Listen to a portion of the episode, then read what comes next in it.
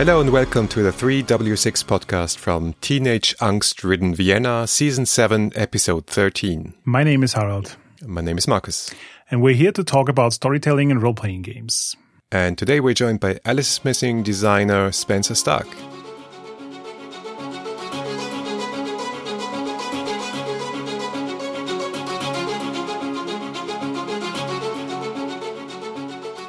Thank you so much for having me on. I, I really appreciate it.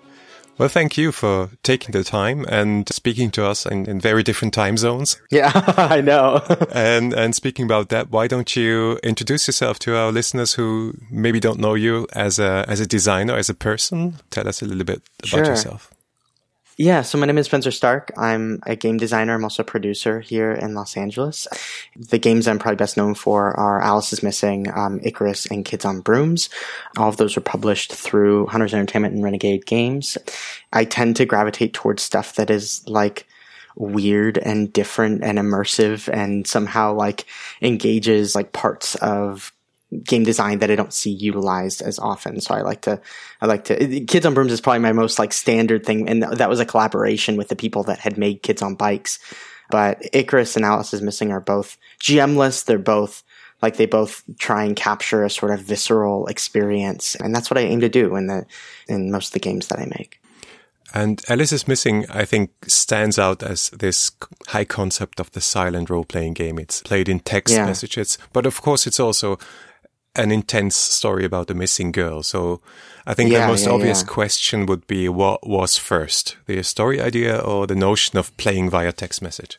Yeah. So, um, we're always looking as designers for like sparks of inspiration. And usually I try and look outside of games for that inspiration. I'll, I'll get like mechanical things from games. But as far as like concepts are concerned, I generally try and look at other media or just other formats or just uh, things outside of the game world to sort of bring in because it, what's interesting to me is using games to talk about things that we don't normally talk about with games. Um, and so yeah, so so I started with an image. I started with a single image. It's the image that's on the back of the intro card in the game.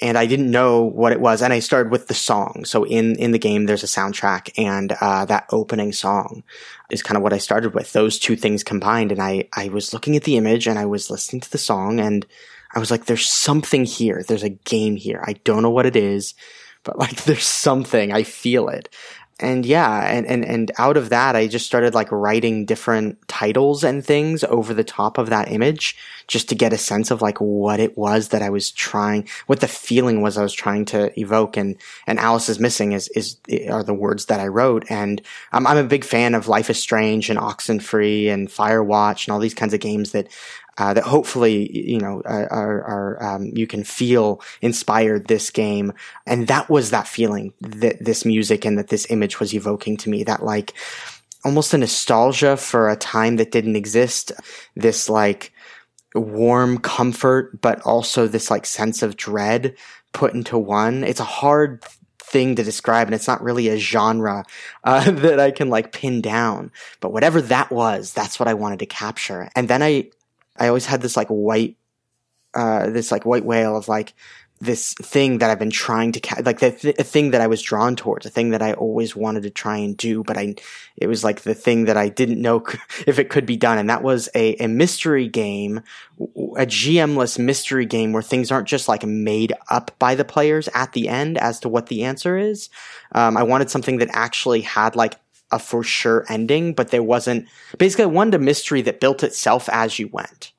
I wanted it to be GM-less, like the GM's not influencing that. They nobody knows what the answer is. The answer comes out organically, but it does so in a way that's mechanized, as opposed to just like, well, this seems like it's the right answer given what we have. Then I wrote a silent role playing game because that felt like something that was elusive and hard to do. And I sort of smashed all those concepts together and was like, how do I make this thing? And from there, things just started evolving. So yeah, I think it was really like a silent role playing game came first, but I didn't know how I was going to do it. I just knew the feeling I wanted to evoke.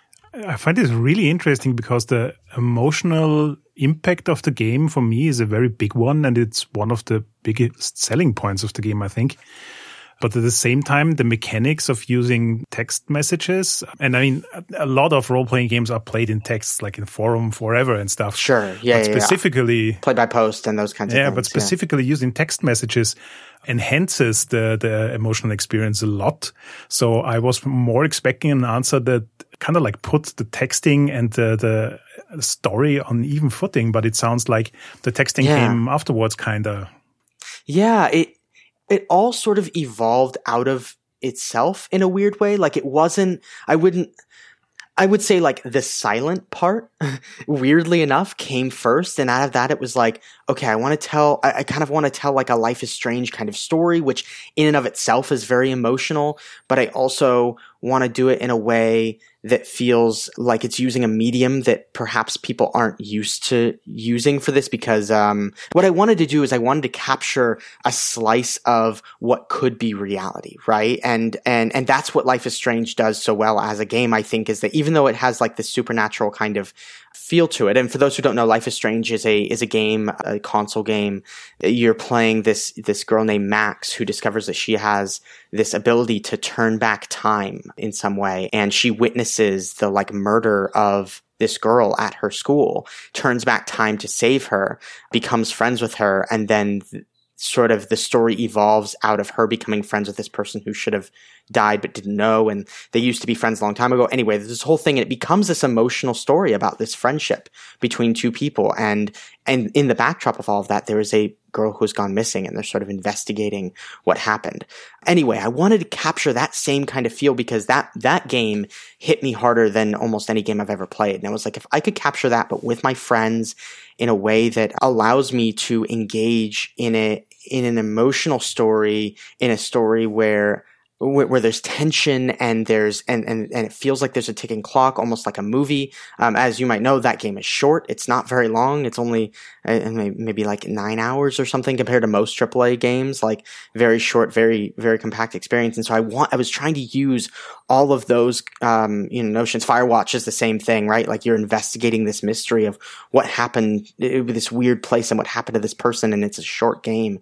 So I knew I wanted to put a time constraint on it out of that evolved this like, okay, we're going to be texting because that feels like real life. Like that feels like something I do with my friends. That's a medium I know. And then the story evolved out of that. And, and, and again, like all of this happened within the course of like a couple of days. Like I wrote the entire game over the course of like three days. And so it all kind of happened at the same time, um, is what I'm trying to say, I guess, which is odd. Yeah, and it's also interesting because uh, Harald just mentioned that, of course, play by post, uh, forum play, even Yeah. things like Storium. I mean, uh, interactive writing is is an old form, but it's not text, right? It's texting, and and then the time, Yeah, yeah, and, yeah. and then the, t- the the fixed clock that is running down Yeah. that turns it into into something completely different. It doesn't feel like playing by text. Yeah, well, that's the thing is I I really liked um there's a there's a LARP. The only LARP that I've ever participated in was at Big Bad Con a couple of years ago. It was called Unheroes. Um, I'm pulling it up now so I can make sure. Joanna Piancastelli and uh, was the one who created it. It's about a, a bunch of superheroes who basically lost their abilities because something happened, and they're all slowly discovering those abilities again over the course of a couple of hours. And there are cards that when like you have a card that's like at 30 minutes you discover you have the ability to uh, you have super strength. But it ends up being this emotional thing because at some point somebody realizes they were the reason or or somebody basically like somebody realizes that they were the reason that we all lost our powers. And there's this emotional moment at the end where we can decide whether we want to like our reality is sort of is sort of colliding with the reality where we have powers and we're trying to decide by the end whether we are going to stay in the reality we're in stay in this new life that we're in stay you know stay with the people that we're with and forget about these abilities we once had and the like grief and responsibility and challenges that came with them. Or if we're going to decide to regain those powers and understand the sort of trauma that we all went through and have to deal with that. Um, and you ha- literally have to make the choice at the end of the game with the one person who can decide how the reality ends up, their reality shifter. And it was this fascinating, like really existential experience for being a superhero game. And I loved the idea that like as time counted down, we, we all knew in the meta that we had a set amount of time that all of this was going to happen. And it wasn't like a time, same thing. It's, it's, I mean, it's a huge inspiration on Alice. It's not a timer that tells you you have to find Alice by this time. Just like this wasn't a timer that told us we have to make a decision by this time. It's a timer that cues us to have things happen, which is a cool and like powerful mechanic I hadn't seen before. Now curious because a lot of what you described um, reminded me that Alice is missing at the table feels a bit like some of the LARPs I've played. Yeah. When playing mm -hmm. it online, you could maybe say it's a live action online game. It's sold yep. as a role playing game, but it's actually more of a story mm -hmm. game than a traditional role playing game. Yep. So it's kind of all over the place. Uh -huh. What what is your, like your approach yeah. to what the game actually is? How kind of like do you explain it to people? it's funny you say that because I, that's that's exactly how I feel about it. Um, I think that at its core, it is a role playing game. You are playing a game and you are taking on a role. But I think that's about the distance it goes in the role playing game space. It is a LARP. It's a live action online game. But I knew that my audience would be so much wider if I called it a role playing game people would then be playing a LARP or a live action online game and not know it. That was a, a choice that I made from a marketing perspective um, because people play murder mysteries. Like people will do murder mystery dinner nights and think that it's fun and not realize that they're LARPing, right? And I, I would have a hard time getting most of my game groups to come do a LARP. But if I tell them we're doing a, a silent role playing game that we play through our phones, suddenly people are like, whoa, that's cool and new and different. I want to play it. And so it was just about getting people in. It's really unfortunate that, that, that that's the choice I had to make there. But also, like, I think that there's something interesting about people picking up a thing and not judging it based on what they think a LARP is or not knowing what a live action online game is and being intimidated. Just going, oh, it's like a role playing game. It's like Dungeons and Dragons. And then reading the directions and being like, oh, wow, this is something that's different. And then trying it. But yeah, that was purely from a marketing perspective. Now you to get more now you spilled in. the beans. The secrets is out. It's, it's ruined. yeah, I've talked about I've talked about it before. That like, hey, this is is this secretly a LARP? It's like, fine. sorry, I tricked you. It's secretly a LARP. But yeah, but it's. In yeah. addition to that, it's also a beautiful box game, right? It looks like a board game and it has Thank the you. cards and all those yeah. components that feel really, yeah, high value and obviously also originally designed for, for the table. Yeah. And still here we are, still in a pandemic. Obviously the, the, yep, the yep. sort of the messaging lends itself to being played online because there's no sort of limit there. For you, did the emphasis of how this game is played shift during the pandemic? Did it change the game or what kind of process was that? I was like six months into playtesting when we hit the pandemic and I hadn't played it online. I'd only played it in person. And there was this magic to me in playing it in person because there was getting a group of people together who are all sitting in a room and all talking to each other, but nobody looking at each other, nobody communicating verbally with each other. For me, playing it had this thing that's almost like watching a, a theater show where you know you have an audience around you and you're sort of going through this collective experience or like a movie theater, right? Like you're sitting with other people experiencing a thing where you aren't talking, but you're having this collective experience together.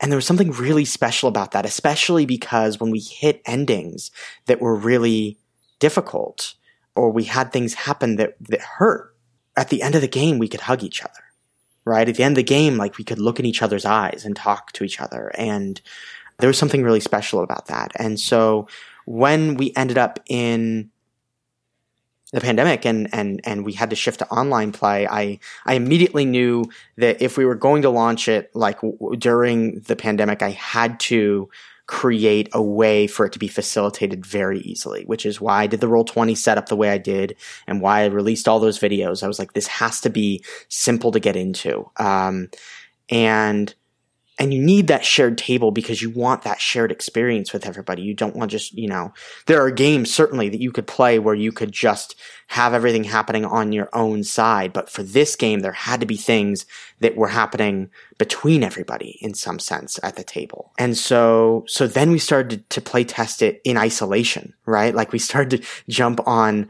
Discord calls and play via Discord and, um, or even via text, but be on Discord chat or on, on Google, you know, Google chat or whatever. And it sort of took on a different, it shifted, but in a way that was actually cool to me. And it was a way that made me feel like, okay, we can still continue to do this, even though it's, even though we're, we're isolated from one another, because all of a sudden the game went from feeling like a collective experience where I'm like sitting with my friends and feeling these emotions with them and and sort of having a theater like experience to it feeling really real because I'm sitting alone in the dark with my phone in my hand and that's all I have and I'm talking to these people. And I think that even in person but even more so when you get to like online play there's this thing that happens where when you change the contacts in your phone or on Discord or wherever you're playing and you've built up the characters already verbally. So you know everybody's background, you know what, who people are. And then you dive into just speaking with somebody via a screen. You forget their real face for a moment and you just see that character. It becomes less about suspending your disbelief and more about immersing yourself in the world. Because suddenly you don't have to look at that person who's pretending to be an elf and ten, you know and, and seven feet tall and imagine them that way with pointy ears and you know and blue skin or whatever they have. You're looking at a screen where a person is just using words to communicate to you and that's uh, you're not having to put those visual inputs on the back burner to be able to become fully immersed in the game, I guess. So that was really interesting. And that's something that really became true once you were playing separate from everybody because you didn't even have that like visual reference of what people look like in the room. I must admit, I've never ever experienced a game before Alice is Missing that was so distinctly different between playing it online and playing it offline. And especially because of all the things you just described. It, it's just two very different kinds of experiences, and both yeah. feel extremely natural to where they are happening. Like learning the game via videos and going on Roll20 and chatting with people beforehand and then texting and everything. That all feels like it's a game that was natively written for the online experience. And at the same time, playing with the cards at the table makes the game feel like it's natively written for playing it offline. As an app designer who in, in my day job who has to juggle like different platforms and make apps feel natively there, I know how fucking hard it is to create a game that feels at home yep. in different areas. Um, and I was really, really blown away because the first time I played it online and I once played it offline and I was really yeah. amazed by like the different experience that it creates. And yeah, it was just really interesting well, to hear the journey, how you came to that place and that it wasn't so much as like purposefully designed that way. Really interesting. No, and, and yeah, and and it's one of those things. This game, so this game was the game that I thought was going to break my heart. This is the game that like meant so much to me, and that I put a lot of myself into. And this is a game that I wrote based on catharsis. And, and, there was a, a, a, couple of years ago, my, my mom passed away. I had this, it, sorry, get, get deep for a second, but that's kind of the, the core of this game is like I had somebody who I loved who passed away. And there was this moment where I got a call at work that things that she had gone to the hospital and uh, and it was very unexpected and and my dad called me and was like you know you need to come up here right now and so I I left work and I came home and I grabbed my stuff and I was I threw everything in a bag and I was like running out the door. And as I was about to leave, I got a call that she had passed. And there was nothing I could do. It didn't matter how fast I ran to the car. Didn't matter how fast I drove. Th- there was nothing I could do. And there was a helplessness there. There was a sense that the world existed around me and that as much as I wanted to impact that world, I could only do what I could do. Fast forward a couple of years and obviously something like that doesn't leave you. And I wanted to take back that experience. I wanted to take back the idea that like things happen and sometimes we can't control them and we can do all that we can do. We can, you know, we can, we, we, we can do our best with the situation we're given. But at the end of the day, what happens is going to happen and it's about how we respond to that that matters. So Alice, in a way, became this game about like catharsis, about being able to like experience feelings on my own through something that I am deciding I'm doing. And so, and so uh, to sort of speak to that, like I think that this was not a game that I originally set out to make for either platform. Uh, it was something that I set out to make to feel a certain way. And so by, by just honing in on like that being the core, there's a helplessness in the game. There is a, there is a, we're relying on our friends because all I had in that moment was like, my wife to talk to me and to comfort me. I had my friends, my, my, my coworkers that were all like, we're here, whatever you need. And them being there and us having conversations about stuff. And, you know, like that is what I had control over. And so in a way, the game sort of reflects that. And, and I'm so glad that it permeates the, the medium. I wanted it to live outside of that. And we're even making a, a, a phone app right now that you'll be able to play without needing the cards at all the game will send you all of the information and that will sort of be its own medium in a way. The cards will come up on screen, but they will, for all intents and purposes, just be prompts that you're getting as you're messaging each other. And so hopefully by creating a core experience, I, I was, I was really hoping that that core experience, that that like, that thing that that game that I thought would break my heart uh, because it it's so weird and out there and different would live on no matter what medium it it was presented in. And so so to sort of continue that story in some regards uh, making this game um, I found that it was something that meant so much to me because of the experience that I had and because of the like emotions that it allowed me to feel on my own terms that I was afraid that nobody would ever pick it up. I was so afraid that it was this weird little game that was like through text message and wasn't even really like some people would, I knew I would, that some people would tell me like this isn't a game, you know, that like doesn't have dice rolling and has some coin flipping, but like it's anyway, I knew that there was this, that, I would run into that and I was like, who is ever going to pick this up? But it was the game that out of everything I've, I've ever made in my life meant the most to me when it did end up getting picked up, I mean, and I pitched it to, to Ivan over to Hunters and he was like, holy shit, like this is, this is so out there, but I, but I like it. And then to see people's response to it, uh, it just even on the Kickstarter, they hadn't even played the game and they were like, this is intriguing and different and weird and I'm interested. And then, and then once it came out to see that people like actually had that same emotional response that I had when I played it. I didn't know if that was just because I had gone through shit and I knew how it felt and I like wanted to be able to have that catharsis or if that people that I didn't know, people who were, ju- who were just picking up the game, who didn't know me, who didn't, who weren't sitting at a table with me, if they'd feel that too. And the minute that started to happen, that's when I realized like, okay, I, I think that I accomplished what I set out to do here, which is a very strange feeling, but was really cool to see. Now I want to share two anecdotes with you. One is I was really intrigued that the game has a very special kind of resilience to failure. Because in one of my online games, we had a problem with timing and the person got the five minute clue and uh, read it too early. And then uh, the whole game kind of started drifting apart in a way because everybody was confused suddenly and you weren't sure what's going on.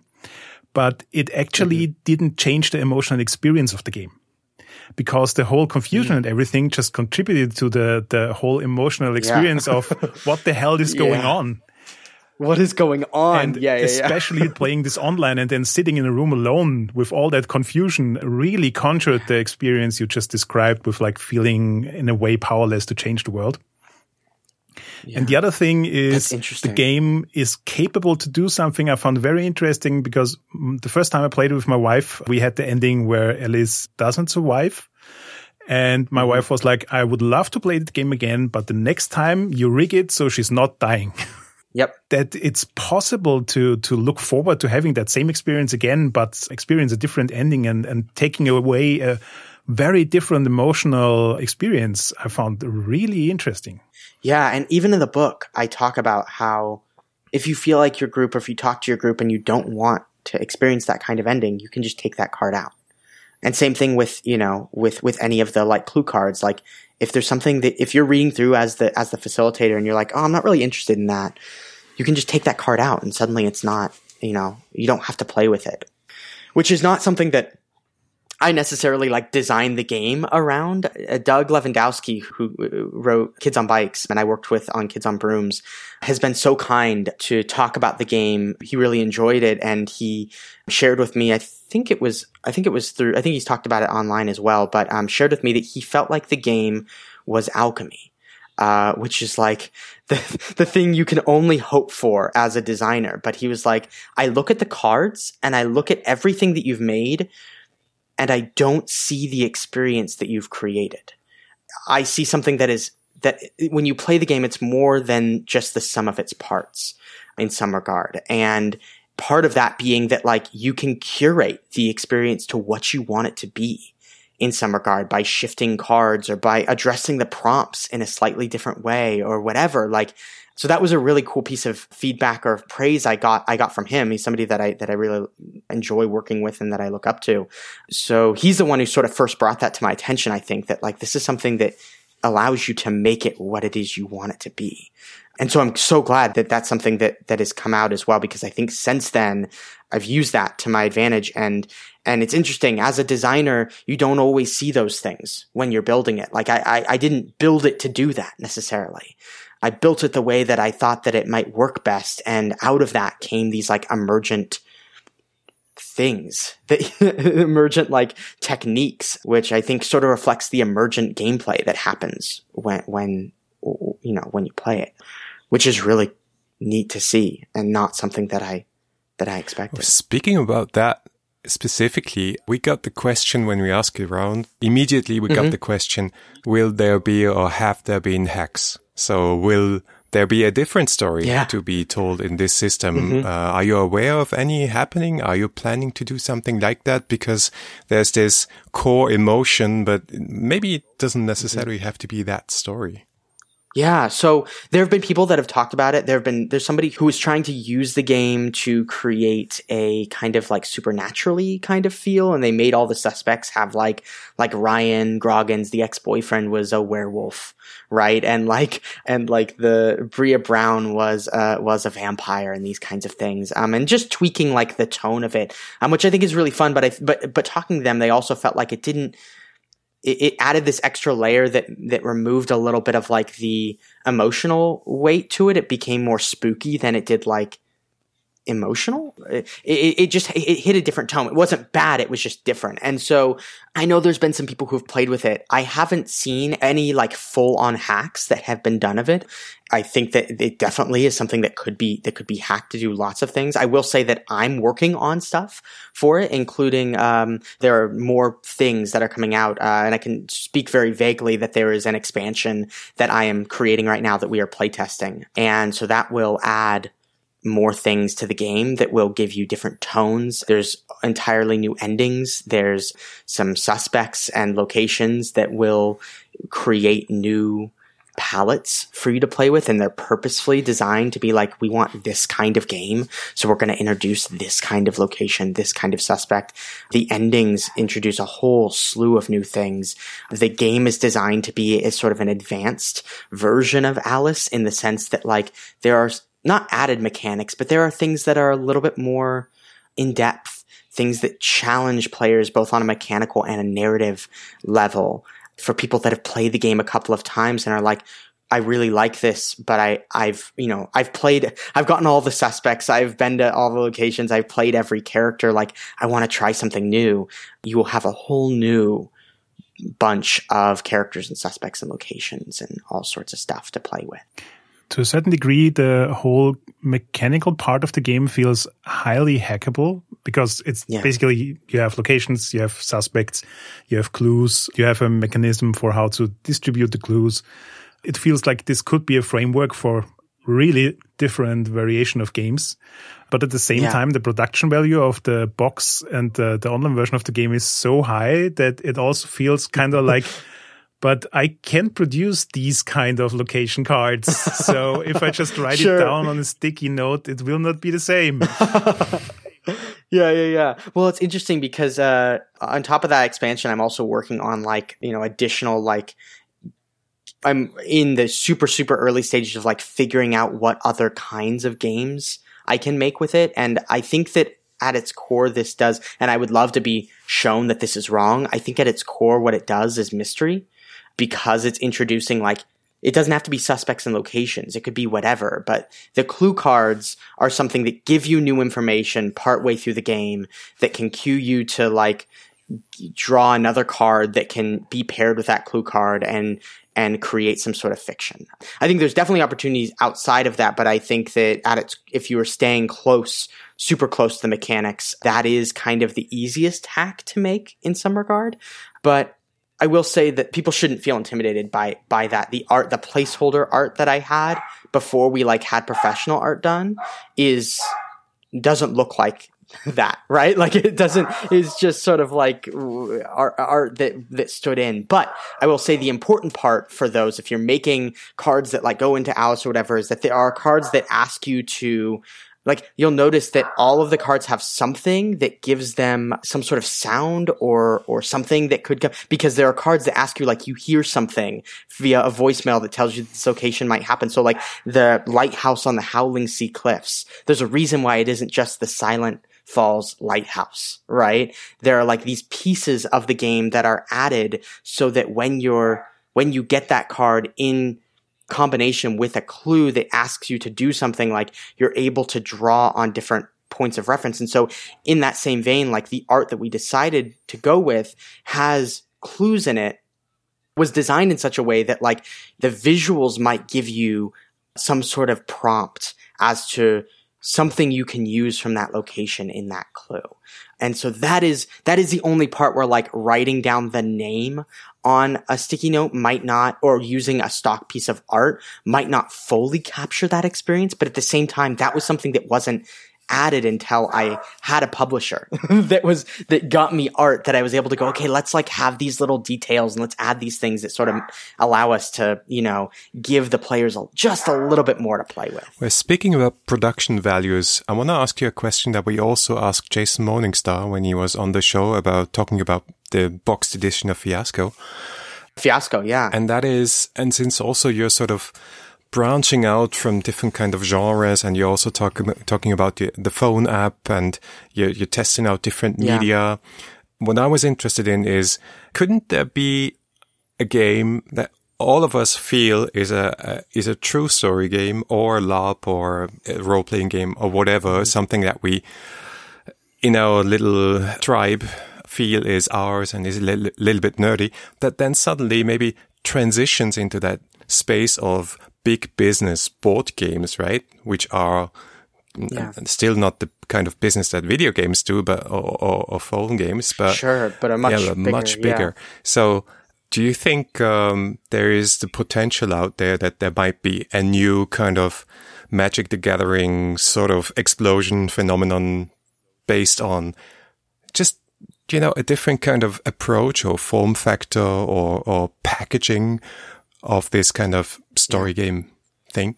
That's exactly what I was trying to do with Alice, which was go, I have, when it got picked up by hunters and, and, and I knew it was going to be distributed by Renegade, I knew that suddenly I had a big responsibility because Renegade has a huge reach.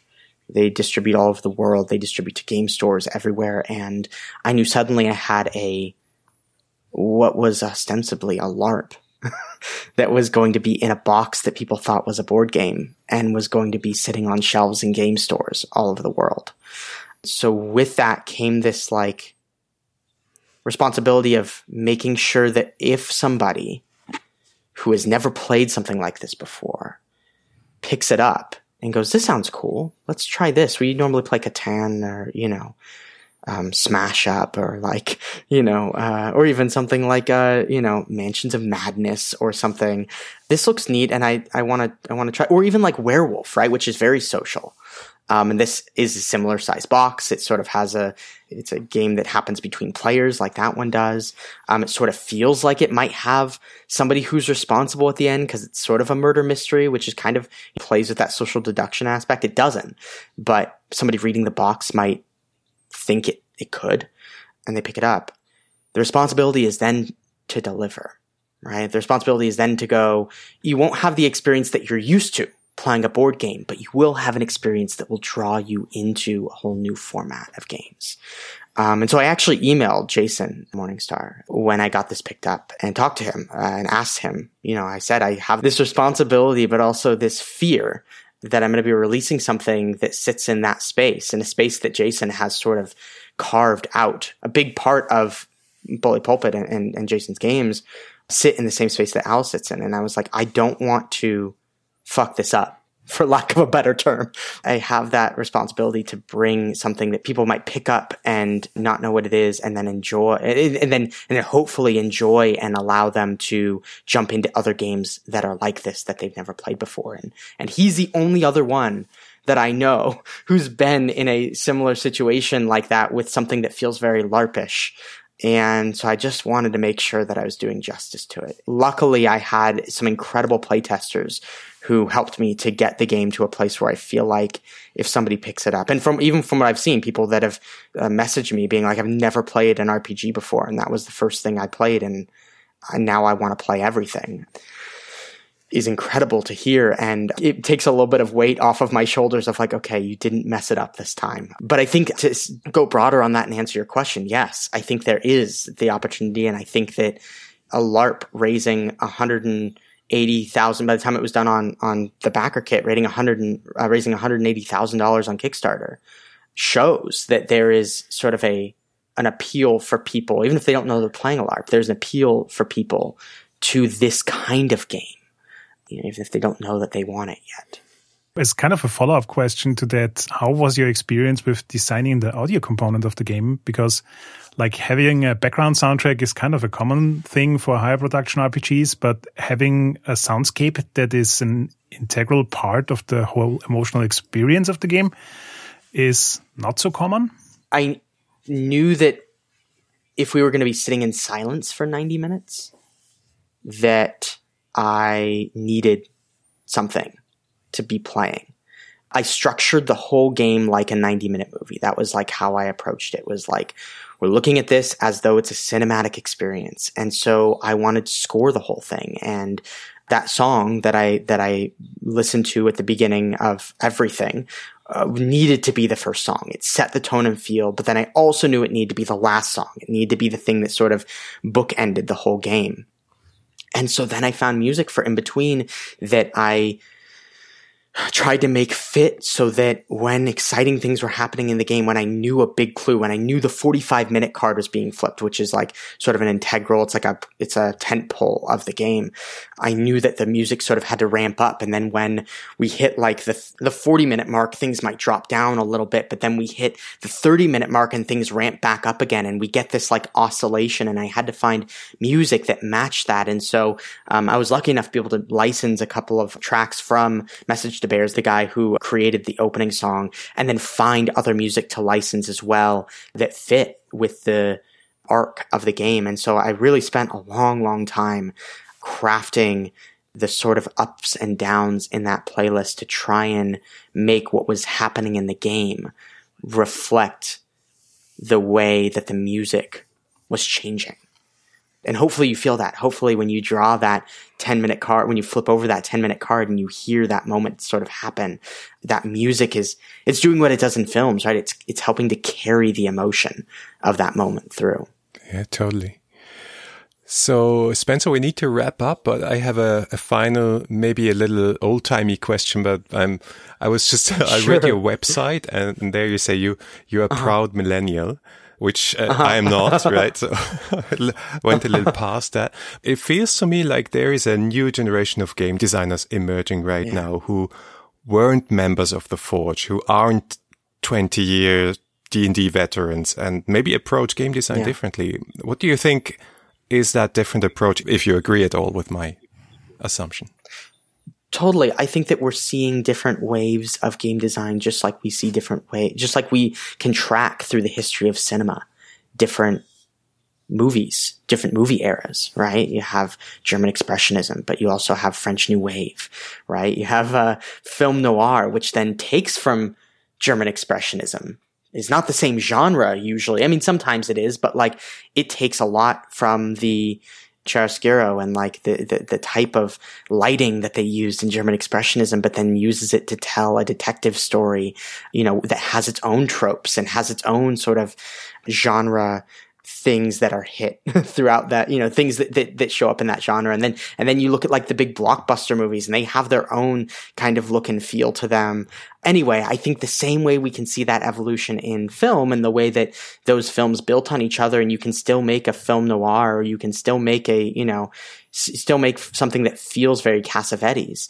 There are trends and, and I feel like the new wave of, there's this whole new wave of game designers that are, you know, working in different spaces. And I, I think uh, all those types of designs are valuable if for nothing else but to be another stone to be able to leap off of, right? Another like stone in the in the lake. Uh, it's a pillar that we can all stand on and jump around all these different like areas without falling through and making something that doesn't work. Like we we can use those as touchstones to be able to like say, okay, somebody has done this and it, they did it this way and it worked and I like it. I'm taking just that piece just that piece and then using a piece from this. And I think OSR sort of reflects that as well. They're kind of going back to the old school ways, but there's a lot of newer designers that are just now finding OSR and then are like kind of smashing OSR and story games together in strange ways.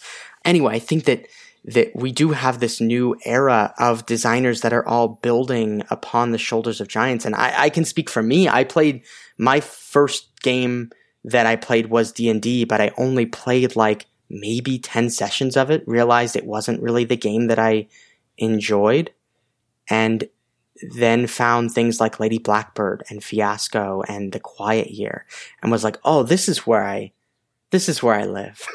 this is what I like, and I'll still play D and D every once in a while because it's a huge game, and you know if I have friends that that will be like, "We're running a one shot. Will you come play with us?" And it's like, "Of course, I'll go play it." It's a game that I can sort of find things that I like about it in it. But as far as stuff that like captures me, something that like makes me want to makes makes me inspired to like grab my friends and play together, makes me inspired to go build something new.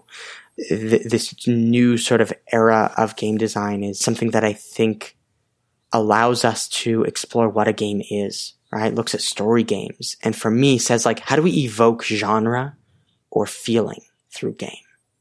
And some things like Alice is Missing aim to evoke a certain type of feeling, and that is their whole thing. And you play it to feel those feelings. I don't think something that evolved straight from D&D probably would have done that. It's taken a long journey to get to a place where we can make games that are like that, but I think that the reason for us playing games is so varied now. It's not just to like throw some dice and see what happens. It's to like, and, and you know, I can't speak for the people that, that used to play back a long time ago into what they, obviously there were definitely emotional experiences that they had and things that they, you know, endured with their characters that, that they would say were emotional experiences. I love that, that the game can still do that. But mechanically, there are things that are being explored now that I think would be a huge jump if they were just coming from AD&D. And, and I love seeing the way that people have evolved the medium to go, this is what I'm interested in. This is the experience that I want to capture. And I want to create the framework that lets people do that. That isn't just me telling my story. It asks you to tell your own story within a certain set of parameters so yeah, I, am I'm, I'm excited by that, and I, I think that we all learn something, whether it's game design or life, or we all can take things from the games that are coming purely out of somebody wanting to capture a certain experience for their audience. Thanks for listening to episode 13 of season 7. We love to read your feedback on Facebook, on Twitter, or on our website at 3w6.fm. If you want to talk to us personally, you'll find Markus on Twitter at Vienna and myself at Heckmüller. If you liked this episode, please consider writing a review on Apple Podcasts. Or even support us on Patreon. Thanks so much, and until next time.